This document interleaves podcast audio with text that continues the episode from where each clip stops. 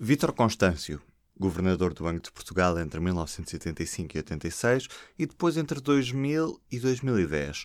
No currículo acumulam-se cargos: secretário de Estado do Planeamento, do Orçamento e do Plano, deputado da Assembleia da República, ministro das Finanças e do Plano, secretário-geral do Partido Socialista no final dos anos 80, vice-presidente do Banco Central Europeu, professor catedrático. É sobre ele que falamos hoje. Viva! Eu sou o Ruben Martins e este é o P24. Constâncio estava à frente dos destinos do Banco de Portugal quando foram concedidos empréstimos pela Caixa Geral de Depósitos que geraram perdas para o Banco do Estado que rondaram uns mil milhões de euros. Mais do que uma ponte vasta da gama, por exemplo. Na altura, à frente da Caixa estavam Carlos Santos Ferreira e Armando Vara. O negócio é simples de entender. Em 2007, João Berardo pedia dinheiro à Caixa para comprar ações do BCP que lhe permitiam aumentar a participação no banco. Mas a crise económica estava ali à esquina.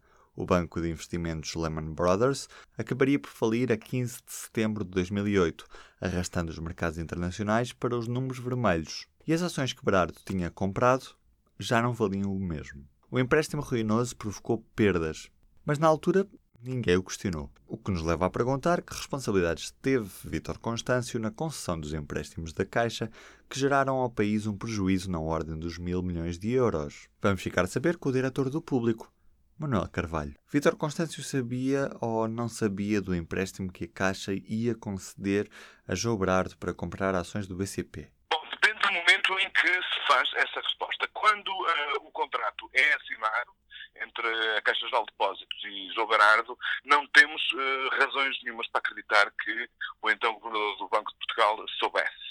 O que não quer dizer que ele não tenha sabido imediatamente, ou seja, logo, portanto, o contrato foi assinado no final de maio, ele tinha conhecimento de que de facto havia esse contrato logo em meados de junho. Porquê? Por uma razão muito simples e muito fácil de entender. É que depois de garantir o empréstimo, João Berardo tinha de perguntar, pedir autorização ao Banco de Portugal eh, para uh, assumir, para comprar uma posição uh, qualificada no capital do, PCP. Ou seja, se no momento do contrato propriamente dito, Vítor Constâncio não tinha, enfim, condições para saber, admitimos que não tenha condições para saber, logo a seguir ele teve todas as razões, todos os motivos para ter conhecimento do que de facto se passou. E se teve conhecimento, porquê é que não atuou? Isto é uma outra questão, entramos na segunda linha eh, das principais polémicas. Uh, Vítor Constâncio tem dito em reiteradas uh, entrevistas, em artigos de opinião, e disse um pouco também na Comissão Parlamentar de Inquérito na qual participou, ele disse que não competia ao Banco de Portugal, que o Banco de Portugal não tem poderes para anular créditos concedidos por bancos a qualquer instituição ou a qualquer privado. É aí que está uh, uh, o cerne da questão e é aí que está, portanto, a nossa posição editorial, a nossa do público, segundo o qual nós achamos que Vítor Constâncio teria todas as condições, todos os argumentos para poder travar esse empréstimo e Vítor Constâncio diz que não. Qual é o cerne da nossa argumentação? E, portanto, vamos descurar alguns formalismos de natureza jurídica eh, que uh, Vítor Constâncio tem sistematicamente aduzido na sua defesa. Na nossa posição, uh, Vítor Constâncio tinha todas as condições para anular o, o, esse crédito uh, por duas razões fundamentais. primeiro, se ele recusasse, se não desse o aval à compra do, da posição qualificada do BCP, logo eh, o crédito ficaria eh, de alguma forma comprometido, se não totalmente anulado. Porquê?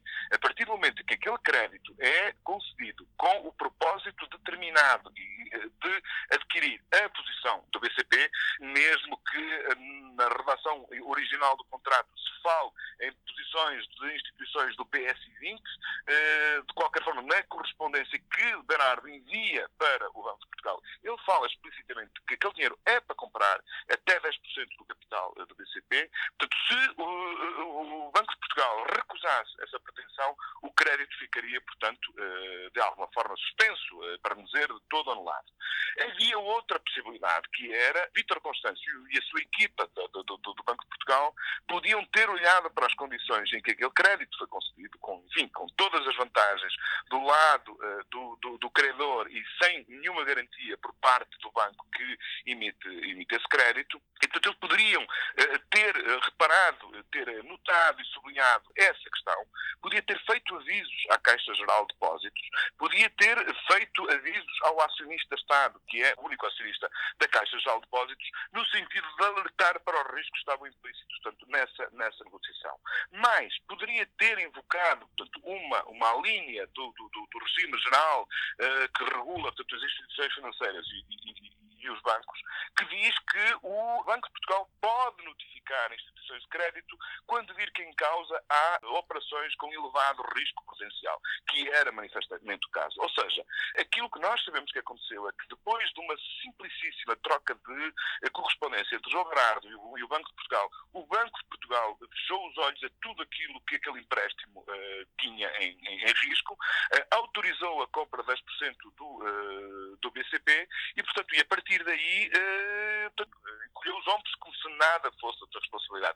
É essa a narrativa de Vítor Constâncio, que o disse na eh, Comissão Parlamentar de Inquérito e o tem reiterado em sucessivas entrevistas, e é precisamente essa narrativa que nós, público, com base em documentos que tivemos na, na, na época, em consultas a especialistas do mercado uh, de capitais e portanto, especialistas do, do direito financeiro, é com base em todas essas informações que nós recolhemos na nossa investigação que nos permitimos contestar aquilo que é a verdade de Vítor Constâncio. O que me estás a dizer na prática é que Vítor Constâncio tem também a sua parte de responsabilidade nestas perdas muito grandes para o erário público, visto que o banco é público.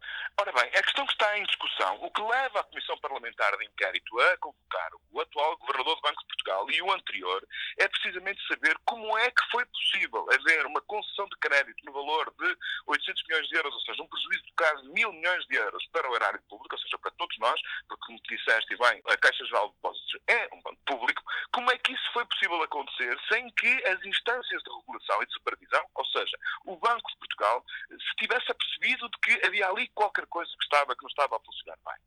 Eh, e, portanto, eh, eh, a Comissão Parlamentar de Inquérito, aquilo que tem como missão e objeto esclarecer, é precisamente como é que foi possível aquilo ter acontecido.